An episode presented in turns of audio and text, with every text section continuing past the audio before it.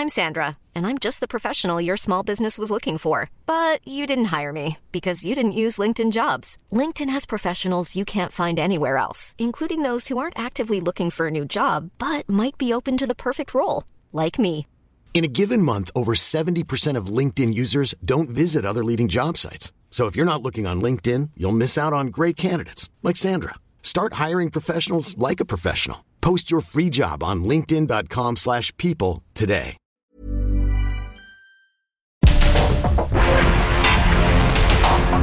Porque el mundo actual no se entendería sin la economía, las finanzas y los negocios. Acompaña a Mario Maldonado, el columnista de negocios más joven y objetivo del periodismo financiero en su programa. Bitácora de negocios. Así comenzamos esta mañana, es eh, viernes, viernes 5 de enero del 2024. A nombre de Mario Maldonado, titular de este espacio, le damos la bienvenida.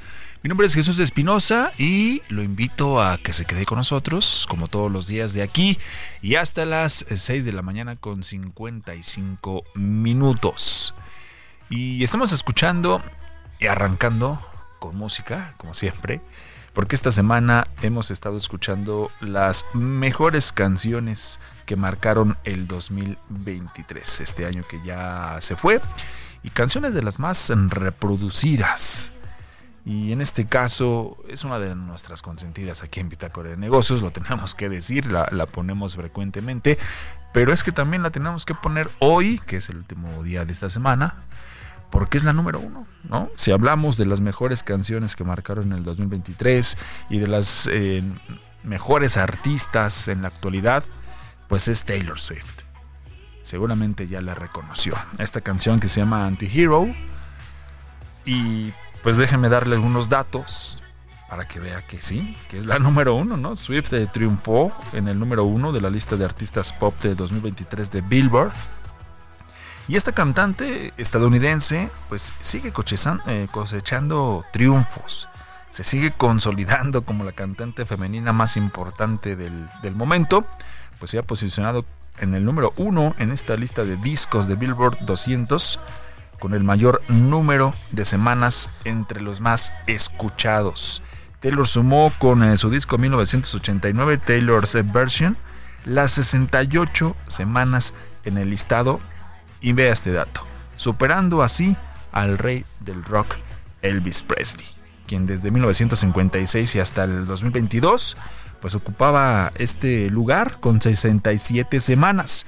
También hay que decirlo, eh, y siendo objetivos, ¿no? Eh, obviamente no son las mismas épocas del rey del rock and roll, los años 60, a esta, ¿no? Que de hecho ya es otro siglo, Obviamente en la época de Elvis Presley pues era mucho menos la población en el mundo. No había todas las plataformas para poder escuchar la música que hay en la actualidad.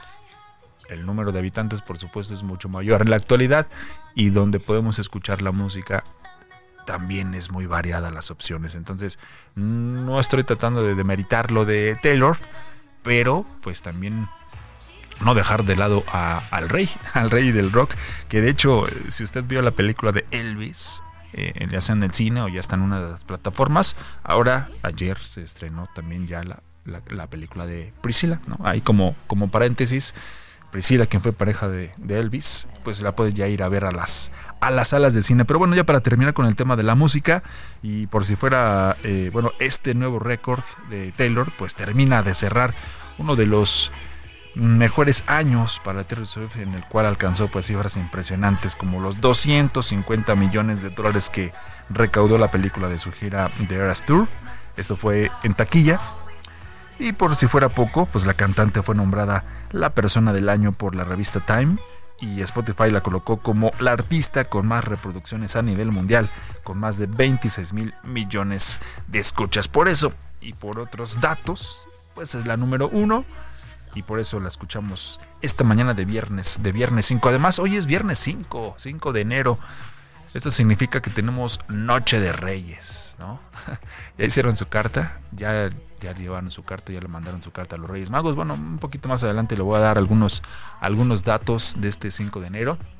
y de lo que significa toda esta, pues toda esta magia, toda esta tradición, eh, recordar eh, cuando éramos niños, pero también no olvidar cuando éramos niños, no olvidar y nunca dejemos de ser niños y nunca dejemos de creer. Por eso hoy es tan especial este, este 5 de enero. Pero bueno, ahorita les doy unos datos sobre esto. Por lo pronto, déjenme platicarle, como todos los días tenemos información importante de las finanzas, la economía y los negocios. Este viernes, como cada viernes, vamos a platicar con Emilio Saldaña, el piso con lo más relevante de la tecnología. Eh, ¿qué, ¿Qué hay en la tecnología? ¿Usted te acuerda del juego este de Tetris? ¿Lo jugó? o lo sigue jugando. Bueno, pues hay, hay datos interesantes sobre esto que, el piso nos va a platicar en esta mañana. También vamos a conversar con Alexis Milo, economista y fundador de Teleconomics. Paquete fiscal con sello electoral, uno de los riesgos para la economía de México en este 2024, de acuerdo con Citibanamex, en este examen de la situación económica de nuestro país. Vamos a estar desglosando un poco qué ¿Qué publicó? ¿Qué datos nos ofrece Citibanamex en, en este examen de la situación de economía económica de México? ¿Cuáles son los riesgos? Un poco vamos a hablar sobre la inflación, eh, qué le depara a la economía mexicana, los pronósticos, qué va a pasar con las tasas de interés por parte del Banco de México. En fin, lo vamos a estar platicando con Alexis Milo y también vamos a platicar un poquito, hoy es viernes de los números y el deporte. Este 2024 se viene un evento importantísimo en el mundo del deporte que son los Juegos Olímpicos. ¿Cuáles son las tarifas de los hoteles en París, donde se va a llevar a cabo este evento? ¿Cuánto han subido? Bueno, pues le vamos a tener alguna, alguna comparación de lo normal, entre comillas, cuando es temporada baja o temporada alta normal. Y ahora cuáles son los costos cuando pues se viene un evento de esta, de esta magnitud, en donde atletas de todo el mundo, donde pues turistas también de todo el mundo y aficionados al deporte se dan cita para ser testigos de este, de este gran evento. Y le decía sobre, sobre este 5 de enero que celebramos o festejamos el día, la noche de Reyes, hoy es la noche de Reyes, mañana sábado será Día de Reyes. Pues hay algunos datos interesantes y sobre todo pues lo que tiene que ver con la derrama económica una derrama de por, de por lo menos 22 mil millones de pesos es lo que se está pues eh, pronosticando o esperando esto entre las jugueterías, las panaderías que son los más beneficiados. Y pues sí, es que estas festividades de invierno pues están ya por finalizar con el Día de Reyes, como la última fecha relevante que marca un gasto importante para los bolsillos de las familias mexicanas y una pues una oportunidad también para impulsar las ventas de los comercios. De acuerdo con la Concanaco Servitur, eh, pues para una de las fechas eh, predilectas de los niños y no tan niños, pues espera alcanzar, ya le decía, una derrama económica superior a los 22 mil millones de pesos. Y es que a través de un comunicado, la organización em, eh, empresarial detalló que los juguetes pues eran los productos con mayor demanda, seguidos por los artículos electrónicos como los videojuegos, las tablets, los teléfonos celulares, las consolas, las computadoras y según lo indicó la Concanaco Servitur para este Día de Reyes Magos de este 2024, los perfumes también, la ropa y el calzado, pues adquieren este, una gran popularidad. Y no, y no se diga, por supuesto, de la tradicional rosca de reyes, que también marcará pues un ingreso importante para los más de 69.600 establecimientos dedicados a la elaboración de pan y de productos similares. Algunos giros que también se verán eh, beneficiados son los que ofrecen eh, la leche, el chocolate y el café. Y otro dato interesante eh, destacar, pues con este aumento con esta inflación que tenemos para 2024 y aumento en algunos productos, también la, la, rosca se encarece un 16% de acuerdo al año pasado, al 2022 de acuerdo a los ingredientes que, lleva esta tradicional rosca, pues hay un aumento de 16% en los productos para la elaboración de este pan. Y bueno, ya para finalizar, por su parte la Cámara Nacional de Comercio, Servicios y Turismo de la Ciudad de México proyecta que las ventas de los comercios capitalinos asociados a este día van a alcanzar los 3.643 millones de pesos, pues lo cual significa un incremento de 16.2% respecto al 2023 y el gasto promedio por niño será de aproximadamente 2.046 pesos con un rango que va de 500 a más de 5.000 pesos. En la Ciudad de México hay más de 1.780.000 niños, esto de acuerdo con los datos de el Instituto Nacional de Estadística y Geografía. Pues ahí están algunos, algunos de los datos. Lo más importante es la convivencia familiar y eso es lo más importante. Vamos a escuchar un poquito más de Taylor y después lo dejo con el resumen de lo más importante de las finanzas, la economía y los negocios. Bienvenidos, quédese con nosotros.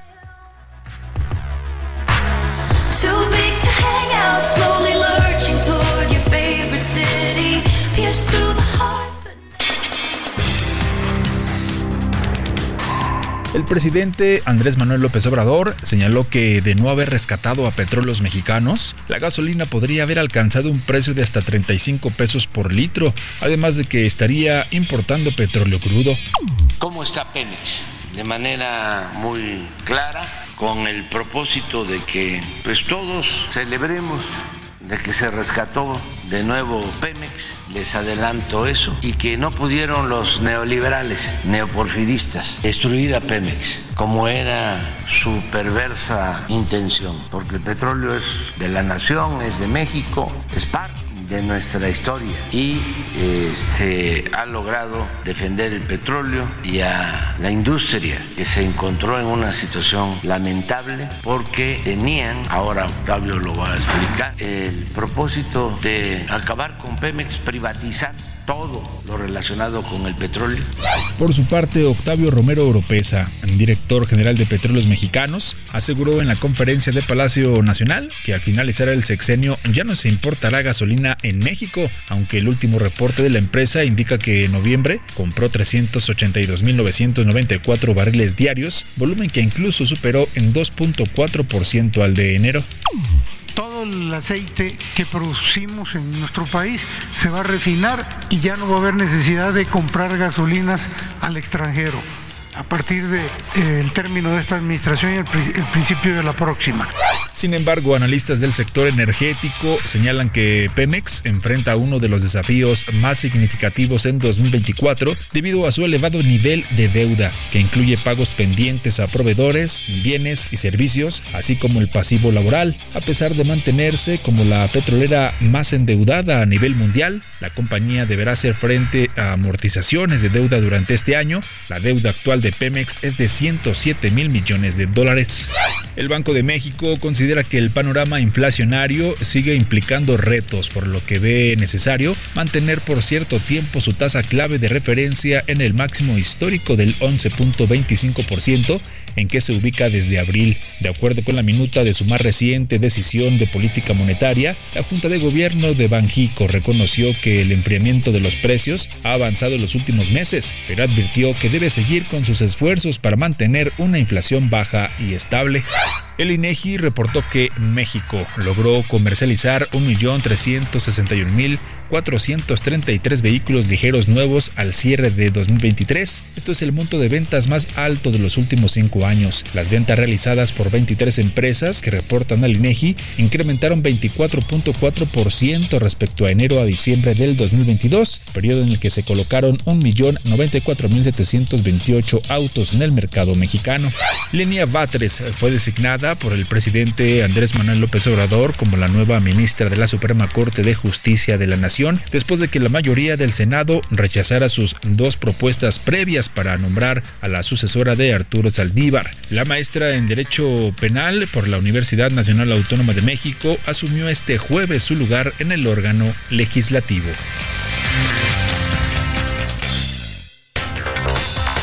Tecnología.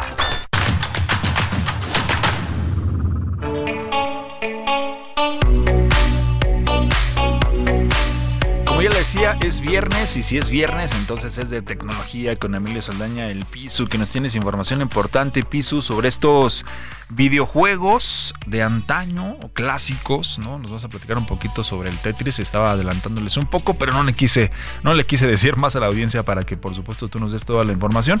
Y aparte, pues también información importante sobre la inteligencia artificial, que ya se estaría pues agregando también agregando al WhatsApp. Pero de esto y más nos platicas esta mañana. Te saludo con mucho gusto. Piso, adelante, buenos días. Gracias, querido Jesús. Muy feliz viernes y feliz viernes a nuestra audiencia. ¿Qué semana esta primera semana del 2024 en temas tecnológicos? Desde logros impresionantes en videojuegos hasta temas de seguridad cibernética y propiedad intelectual. Le comparto las que son las notas más relevantes en temas de tecnología. Comenzamos con una noticia sorprendente. Willis Gibson, un adolescente estadounidense de apenas 13 años, ha logrado lo impensable vencer al icónico juego de Tetris, videojuego que seguramente usted y yo en algún momento hemos jugado, ya que este videojuego tiene 39 años de haber sido lanzado y 39 años de no haber sido terminado con éxito. Este logro marca un hito en la historia de los videojuegos, demostrando además el talento y creatividad de las nuevas generaciones. Gibson superó el nivel 157, dejando el juego pasmado con un marcador de puros nueves, un récord que solo la inteligencia artificial había alcanzado antes. Muchas felicidades, Willis. Y pasamos a un tema más serio. Un informe reciente revela que la censura gubernamental en Internet fue impuesta durante, escuche usted, 196 ocasiones el año pasado. China continúa liderando la poco honrosa lista con restricciones permanentes, seguida por apagones en Irak y Manipur, India. El fenómeno afecta a millones de personas y tiene un impacto económico, además, de 9 mil millones de dólares a nivel global, un desafío que es global también y más importante para la libertad en línea. En noticias sobre inteligencia artificial, las principales marcas de cámaras profesionales se han unido para introducir firmas digitales en sus equipos. La iniciativa busca combatir las imágenes que son falsificadas por inteligencia artificial y proteger además la autenticidad de los contenidos digitales y en consecuencia sus autores. Una medida crucial que será esta para el futuro de la fotografía y el periodismo visual en un 2024 que promete precisamente caos en temas de inteligencia artificial en su modalidad de deepfakes o de contenidos manipulados. En temas de telecomunicaciones, esta semana, el lunes 2 de enero para ser precisos, Orange España, el proveedor de telecomunicaciones, sufrió un ataque cibernético que afectó a más de un millón de clientes. El incidente subraya la importancia de la ciberseguridad. Afortunadamente no se comprometieron datos personales y la empresa informó que además de haber restablecido los servicios, ya está tomando medidas para reforzar precisamente su seguridad cibernética. Y ahora le quiero compartir un importante vistazo a la propiedad intelectual digital. El primer diseño de Mickey Mouse entró a partir del primero de enero de este año al dominio público y con ello las producciones independientes. Una de ellas, la primera anunciada, será una película de terror, tal como sucediera con Winnie the Pooh tras su ingreso también al dominio público. Qué ganas de convertir estos personajes a películas de terror, caray. Sin embargo, en el otro lado de la moneda de la propiedad intelectual, el New York Times ha demandado a OpenAI, los creadores de ChatGPT, por derechos de autor por violarlos, habiendo entrenado a ChatGPT con miles de artículos completitos del New York Times. Estos casos resaltan precisamente la complejidad de aplicar normas de propiedad intelectual y derechos de autor en la era digital y será un desafío continuo para creadores y legisladores del cual estaremos dando cuenta con mucho gusto aquí en Heraldo Radio. Finalmente, el tío que nos avergüenza en las fiestas queriéndose hacer el chistosito con nuestros amigos, Elon Musk, conocido por sus audaces movimientos empresariales y por sus decisiones estomacales, enfrenta un nuevo desafío con X, antes Twitter. Desde su adquisición en el octubre del 2022 por un desembolso de 44 mil millones de dólares, la empresa ha experimentado una dramática depreciación. Quienes usen esta plataforma constantemente saben precisamente a qué me refiero. Y en este caso, Fidelity, una de las principales gestoras de activos y analistas, le han regalado a Elon Musk un arranque del 2024, confirmándole que X hoy vale apenas un 28.5 de su precio de compra, lo que representa una disminución del 71% de su valoración. Gracias, Elon, por nada, caray. Que tengan muy bonito fin de semana. Soy Emilio Saldaña, el Piso. Gracias, mi estimado Pisu. Muchas gracias por tu información, por, como siempre, como cada viernes. Y vaya tema este de, del Tetris, ¿eh? ¿Cuántos niveles tuvo que pasar este joven de cuántos? 13 años, qué barbaridad. No sé usted si se acuerda cuando jugaba Tetris o lo sigue jugando, porque todavía existe, por supuesto, con otras versiones en diferentes eh, consolas o también para jugar en alguna aplicación a través del celular. Pero yo me acuerdo que lo jugaba en un aparatito que se llama Game Boy. no sé si, le suena a usted. Eh, un Game Boy era del tamaño, no sé, como un celular de esos que le llamaban tabiques, ¿no? Más o menos era pesado, de cartuchos, ¿no? Intercambiables de, los juegos, pero era, era muy emocionante de hecho, este, eh, hablando de esta época de Día de Reyes y, de juguetes, por llamarlo de alguna manera, si es considerado algún juguete este Game Boy, famoso Game Boy, que de, hecho los la pantalla era a blanco y, negro o en color sepia más o menos. No, también me acuerdo de un juego que, era de Batman, pero bueno, eh, me lo regaló precisamente un tío Un saludo para, para el Bufas, el buen Bufas eh, Juan, que ya también se jubiló. Una felicitación también por toda su trayectoria en el trabajo. Él era trailero y ahora ya felizmente jubilado. Un saludo para, para Juan allá hasta, hasta la colonia San Lorenzo. Pero bueno, así las cosas con la tecnología.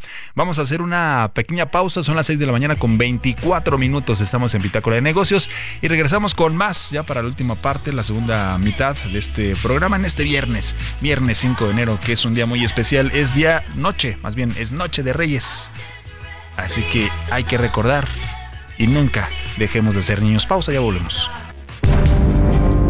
En un momento continuamos con la información más relevante del mundo financiero en Bitácora de Negocios con Mario Maldonado.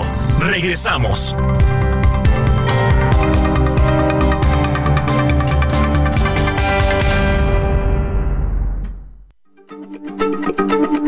Heraldo Radio, la H se lee, se comparte, se ve y ahora también se escucha.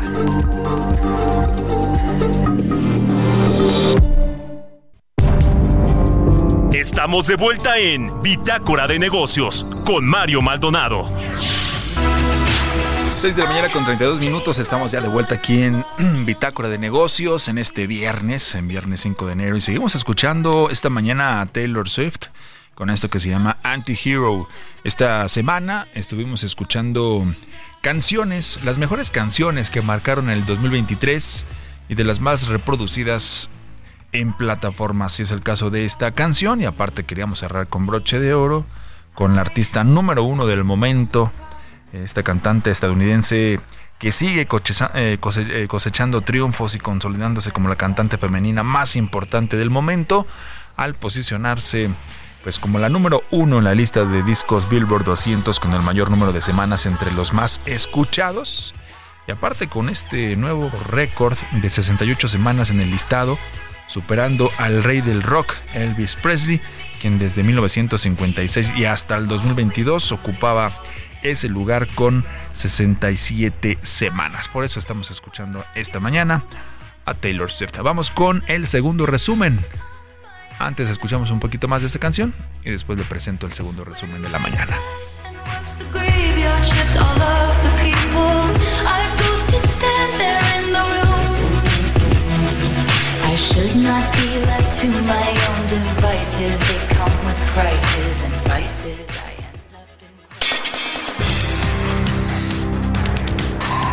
El presidente Andrés Manuel López Obrador aseguró que la compra de vacunas Abdala y Sputnik por parte del gobierno federal se debió a contratos previos que ya se tenían acordados con las empresas que fabrican los biológicos. Afirmó que todas las vacunas que aplica el gobierno cuentan con el aval de la Comisión Federal para la Protección contra Riesgos Sanitarios.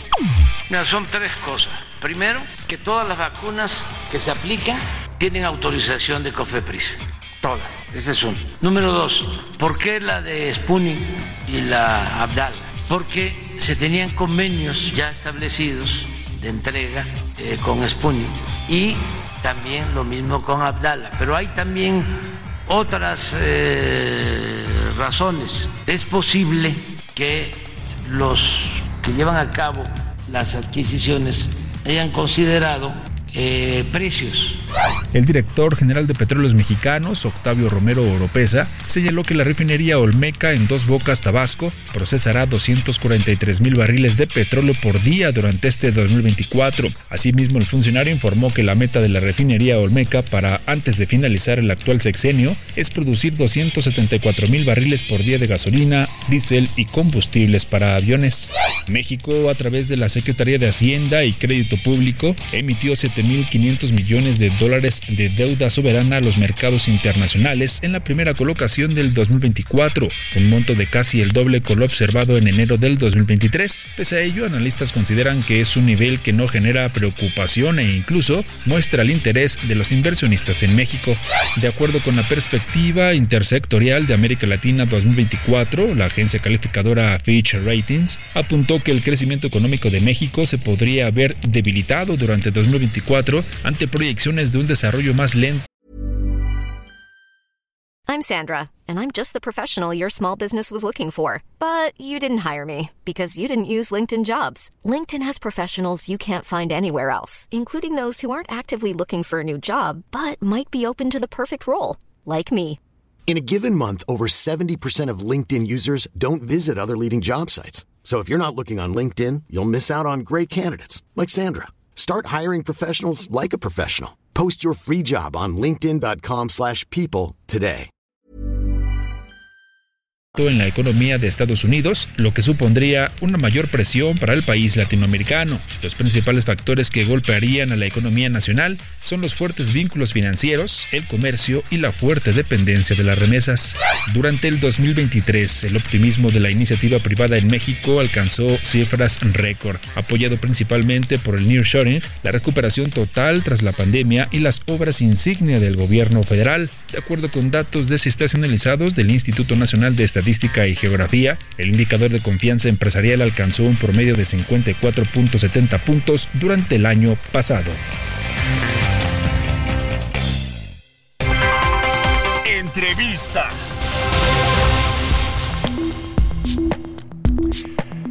Como ya le decía, vamos a platicar esta mañana con Alexis Emilo. Él es economista y fundador de Teleconomics, a quien saludo con mucho gusto. Le deseo, por supuesto, un feliz año 2024 y que esté lleno de éxitos. Alexis, como siempre, muchas gracias por esta comunicación con nosotros. Muy buenos días. Muy buenos Río. Muchas gracias por, por llamarme. Muchas gracias, Alexis. Para platicar sobre este, pues, este examen de la situación económica que realiza Citibanamex, y por supuesto habla de muchos temas, eh, sectores, pero nos vamos a enfocar pues en lo que tiene que ver con la economía y lo que tiene que ver también con este, eh, que así lo llaman ellos, paquete fiscal con sello electoral, que es uno de, o lo, lo, ven como uno de los riesgos para la economía de México en este, en este 2024, este paquete fiscal con sello electoral que eh, pues lo están viendo como uno de los mayores riesgos para la economía de este año, debido a que pues la ruptura de la eh, ¿cómo le podemos decir? la hiperausteridad que había pues caracterizado la política fiscal del gobierno del presidente López Obrador, pues podría llevar a un deterioro en las finanzas públicas, así lo está advirtiendo Citibanamex. No, claro que sí, es, este es suyo un año complicado. Si consideramos que por una parte, pues Estados Unidos eh, se va a frenar, la economía de Estados Unidos se va a frenar en este año, en 2024, y eso obviamente va a llevar a un menor crecimiento de la economía mexicana. Todavía existe cierta incertidumbre sobre qué tanto se va a frenar la economía de Estados Unidos. Sí. Vemos que eh, hay quien todavía no descarta la posibilidad de que pudiera haber una recesión. Yo no creo que sea un escenario eh, digamos, el escenario más probable, pero creo que sí se va a frenar y obviamente que tanto se frena la economía mexicana con todo lo que eso conlleva, pues obviamente es una fuente de incertidumbre. Y por el otro lado están las finanzas públicas, ¿no? No olvidemos que el déficit, el déficit amplio para 2024 que se planteó en el programa económico, pues es el más eh, grande en los últimos 30 años, ¿no?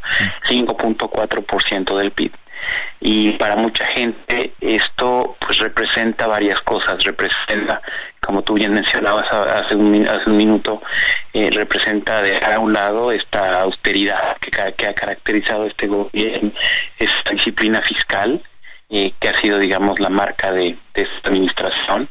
Eh, y por otro lado pues eh, porque las finanzas públicas están mostrando una trayectoria de mediano largo plazo preocupante porque pues hay muchas presiones de gasto. Tú sabes que muchos programas de esta administración han sido elevados a rango constitucional es decir ya son eh, presiones de gasto que se van a quedar ahí presentes no y al mismo tiempo no hubo una reforma fiscal que fortaleciera los ingresos y para mucho de esto pone las finanzas públicas en una trayectoria pues de deterioro, ¿no? Y creo que una economía que se está frenando con finanzas públicas que si bien no, no están al borde del precipicio, pues sí muestra una trayectoria a que desear, pues es una combinación que para muchos pues es preocupante y creo que es lo que refleja el estudio de Banamex. Sí, sí, sí. Y ahora, por ejemplo, la, la estimación gubernamental para el crecimiento de, del país, eh, pues estaba establecida en un 3%. Eh, eh, la están viendo diferentes analistas, incluso en este examen también que hace de la situación de México Citibanamex, ¿la ven un poco o demasiado optimista? ¿La ves igual? Sí, yo creo que para para este año, para 2024, sobre todo considerando que la economía de Estados Unidos se va a frenar, como mencionaba hace un momento, pues yo creo que estaremos en un crecimiento más bien cercano al 2%. Sí. dicho sea de paso, el consenso es el consenso de los analistas, 2%, 2.2 para ser precisos. Y pues en este contexto el gobierno con su con su proyecto de 3% pues suena demasiado optimista. Ahora, no olvidemos que algo que sucedió en 2021, 2022 y muy probablemente también sucedió en 2023 es que se eh, subestimó de manera muy importante el crecimiento y, es probable que lo mismo nos pasara en 2024, pero no tanto así como para que la economía mexicana que se espera que este año haya crecido alrededor de 3. el año que terminó, perdón, haya crecido alrededor de 3.3, 3.4 se mantuviera prácticamente al mismo ritmo de expansión con la economía de Estados Unidos frenándose, yo más bien creo que estaríamos cerca de un, de un 2, 2.2%, como dice el consenso, y no el 3% que trae el gobierno para este año. Demasiado optimista entonces las, las estimaciones que tiene el gobierno. También Alexis, en, esta, en este examen, pues eh, se comentaba que la única forma de que la Secretaría de Hacienda pues alcance estas metas fiscales plantadas es a través de una reforma fiscal que incremente la base tributaria. Es correcto. Eh, de hecho, si bien las, las finanzas públicas, como mencionaba hace un momento, pues no me parece que estén al borde del precipicio, que estemos cerca de una pues de un, de un problema eh, de solvencia de las finanzas públicas, sí creo que será necesario que la próxima administración eh, haga una reforma fiscal que aumente los ingresos, ¿no? Eh, y eso, en mi opinión, sería lo más importante desde un punto de vista de política económica a fijarse en lo que anuncie la próxima administración. A los políticos no les gusta subir impuestos, eso es cierto. Eh, es decir, no creo que sea una decisión fácil, pero yo creo que sí es necesaria y, si no es para este año, si no es para el año que viene, en algún momento de los próximos tres, cuatro años, pues las finanzas públicas podrían entrar en una trayectoria preocupante si no se hace esta, esta reforma. Ahora, Alexis, vamos a vamos a, otros temas. Bueno, lo que tiene que ver con la inflación, lo que tiene que ver con el Banco de México, las tasas de interés. En este mismo examen, Citibanamex está eh, prevé que la inflación general se va a ubicar en el 4 ciento y la subyacente en el 5.2%, eh, pues mientras que para el primer trimestre del año la inflación va a retomar su trayectoria descendente según, según los analistas de Citibanamex. Empecemos por ahí y después nos vamos con el, con el cierre del 2024. El 4.4% y el 5.2% para la subyacente. Así es. Mira, eh, yo estoy de acuerdo con el estudio de Banamex. Eh, la inflación igualmente eh, todavía no tenemos el dato de cierre, de la del año del 2023, pero es muy probable que la inflación en diciembre haya tenido un, un, ligero repunte, ¿no? Ahora esto no quiere decir que no siga descendiendo, que no siga bajando para ubicarse pronto, digamos por abajo del 4%. Yo creo que eso eh, será será el caso. Creo que la inflación subyacente también va a seguir descendiendo sobre todo que si no tenemos nada que afecte a la inflación de alimentos, que es un componente muy importante, los alimentos procesados son un componente muy importante de la inflación subyacente. No hay tanta contaminación hacia los, hacia los servicios, pues creo que la inflación subyacente también debería tener un descenso a ubicarse quizá no abajo de 4, pero sí alrededor de 4,5% más o menos a mediados de este año. De acuerdo. Yo creo que es el escenario central para la para la inflación y creo que va a seguir descendiendo. Sí. Y para el cierre de este 2024 se prevé una inflación general del 4.3% y para la subyacente del 4.5%. Así es, así es. Creo que eso creo que podría incluso descender más rápido, ¿no? Ahora, la moneda está en el aire porque pues eh, seguimos viendo que existen problemas geopolíticos esto que está sucediendo en el Mar Rojo, por ejemplo, en donde pues el flujo normal de mercancías se puede ver interrumpido, puede haber un recrudecimiento de ciertas tensiones, etcétera, que aumenten los precios de la energía o de los de las materias primas como los granos, etcétera, y todo eso que ya lo vimos ¿no? Ya lo vimos en 2022 y, y 2023, pues podría reeditarse y meterle presiones a la inflación. No es mi escenario central, pero creo que existe el riesgo en todo el mundo de que este descenso en la inflación que hemos visto a nivel global se detenga o se o se vuelva más lento. No creo que sea el caso, pero pero pero yo yo esperaría que la inflación este año cerrara más bien por abajo del 4% y la subyacente alrededor de ese 4%. Perfecto. Y ya para ir eh, cerrando, Alexis, pues el tema del Banco de México, también aprovechar pues las las posibilidades del nearshoring, la inversión. En el caso del Banco de México, pues desde abril se ha mantenido la tasa de interés en el 11.25% y ahora eh, pues el Banco de México estaría estimando un primer recorte para marzo. Sí, mira, yo creo que el Banco de México va a esperar a que baje la Reserva Federal. No creo que lo hagan antes. Eh, de alguna manera el Banco de México ya se tardó en bajar. Eh, países como Chile, Brasil, Perú, ya empezaron a bajar eh, su tasa de política monetaria y Banjico no ha empezado.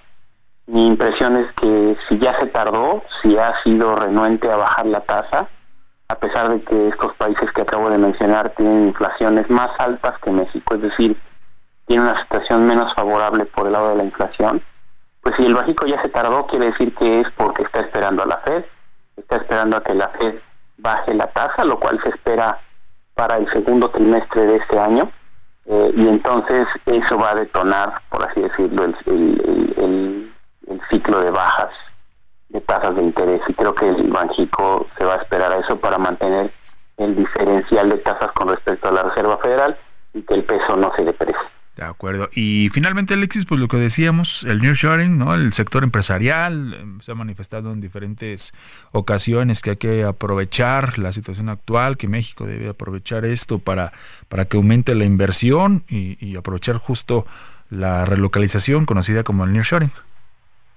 Es correcto. De hecho, yo vincularía este tema del nearshoring con lo que mencionábamos de la política monetaria eh, un inhibidor fuerte del nearshoring yo creo que ha sido en buena medida el peso tan fuerte que hemos visto, que le quita competitividad a las exportaciones de México eh, y, en general a los costos de producir en México. Entonces, eh, en mi opinión, para que veamos un, que se potencian los efectos del nearshoring, que yo creo que ya está ya están presentes, ya, ya, ya es algo que ya está sucediendo, eh, pues creo que se podrían potenciar estos efectos si un tipo de cambio, un peso un poquito más depreciado, más competitivo, que hiciera todavía más atractivo a México para empresas que quisieran producir desde aquí para exportar al mercado americano. De acuerdo, pues Alexis Milo, economista y fundador de Teleconomics, como siempre, muchas gracias. Nuevamente, feliz año y estamos en comunicación si nos permites. Muchas gracias a ustedes, un abrazo. Un abrazo, muchas gracias. Son las 6 de la mañana con 48 minutos. Historias empresariales. Bueno, vamos con esto porque eh, pues Carlos Slim se desempeña en, diversos sectores mediante sus eh, numerosas compañías, sus empresas y como resultado pues surge la duda de qué parte del mundo es su fortuna, en dónde tiene colocados sus negocios, de dónde vienen todos sus ingresos, sus ganancias. Bueno, de esto nos platica Giovanna Torres. Con 83 años de edad, el empresario se mantiene activo debido a que dirige su conglomerado Grupo Carso, que es uno de los más grandes e importantes en América Latina. En el último reporte anual del 2022, se explica que el grupo tiene cinco divisiones, comercial y consumo, industria y de manufactura, infraestructura y construcción, energía y elementía. En el reporte se precisa que las ventas por división geográfica sumaron 124.573 millones de pesos. Además del 100% de las ventas, los porcentajes por zona geográfica son México 72.6%, Centro, Sudamérica y el Caribe 8.3%, Norteamérica 18.3%, Europa 0.5% y el resto del mundo 0.3%. En el caso de América Móvil, que es otra de las compañías de Carlos Slim, los ingresos de operación más elevados igual provienen de México. Únicamente en la categoría móvil, la empresa reportó ingresos de operación en el país por 245.899 millones de pesos. La empresa de telefonía tiene presencia en Brasil, Colombia, el Cono Sur, la región andina, Centroamérica, el Caribe y Europa. En cuanto a ingresos de operación, detrás de México se sitúa Brasil y Europa con 170.880 millones de pesos y 105.956 millones respectivamente. Para Bitácora de Negocios, Giovanna Torres.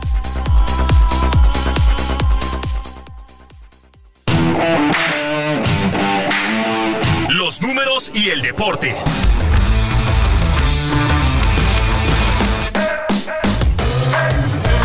Bueno, estamos al cierre de este programa, pero no sin antes, por supuesto, es viernes y si es viernes hay que hablar un poco de deportes y de números.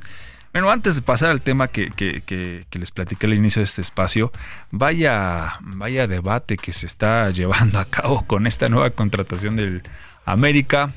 El Chicote Calderón, que en el último torneo estaba con Guadalajara, usted ya lo sabe, si no lo sabe, pues bueno, tuvo muchos temas de indisciplina, fue de hecho separado del equipo durante unos días, después se reincorporó, pero no vio actividad, etcétera, y junto con Alexis Vega, que Alexis Vega iba a llegar a Cruz Azul, se cayó esa contratación, no, sabemos si todavía tenga esperanza de llegar a Cruz Azul, era su oportunidad, pero bueno, en el caso del Chicote Calderón que llega ya a la América, ya se hizo oficial, ya entrenó, ya, ya, ya estará con el conjunto de Cuapa, y pues hay mucha polémica, ¿no? De que viene de Guadalajara, de que eh, las indisciplinas, pues el jugador ya está ahí, ahora habrá que verlo en la cancha y entonces sí, pues analizar cuál va a ser su desempeño. Pero bueno, se pasa con, con la Liga MX que de hecho ya arranca de hoy en ocho. Hoy arranca la, Liga Femenil también aquí en México, entonces también estaremos pendientes de ello. Pero bueno, vamos al tema.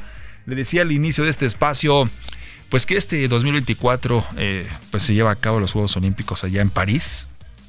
Y vaya con las tarifas que, que habrá para el hospedaje, para los que vayan eh, a este gran evento porque las tarifas de los hoteles han incrementado ya de un 314% y un 475% en la región de París durante los próximos eh, Juegos de este verano con respecto a un año antes. Esto de acuerdo con, pues, con la Oficina de Turismo de la capital francesa.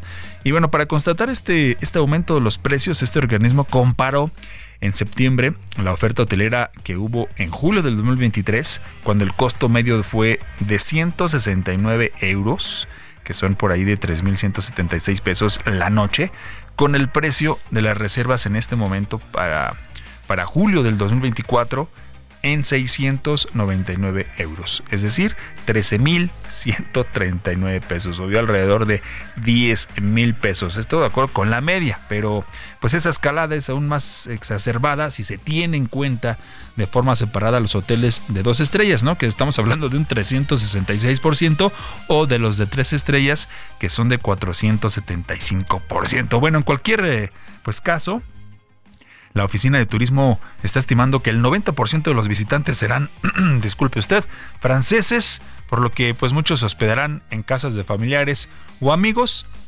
Aún así, pues está, está pues eh, invitando a los profesionales del turismo pues a limitar el aumento de las tarifas durante, durante estos juegos. Estos son cifras recientes, ¿eh?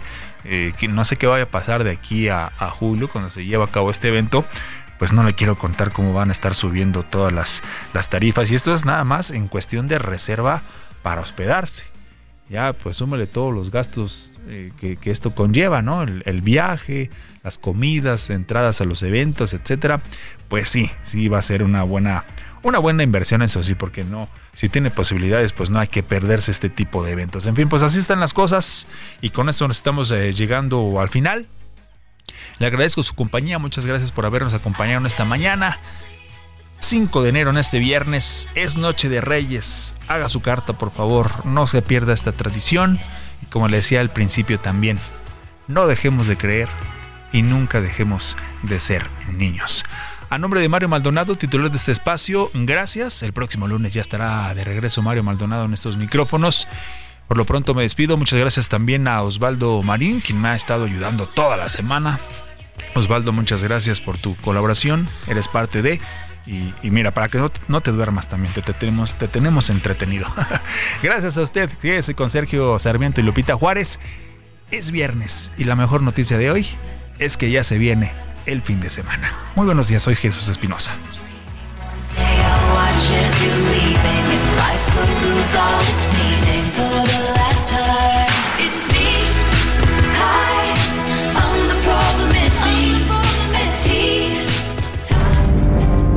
Esto fue Bitácora de Negocios con Mario Maldonado.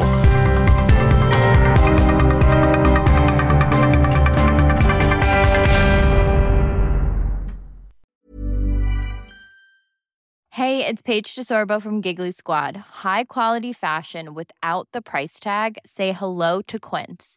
I'm snagging high-end essentials like cozy cashmere sweaters, sleek leather jackets, fine jewelry, and so much more. With Quince being 50 to 80% less than similar brands. And they partner with factories that prioritize safe, ethical, and responsible manufacturing. I love that. Luxury quality within reach. Go to quince.com slash style to get free shipping and 365 day returns on your next order. Quince.com slash style.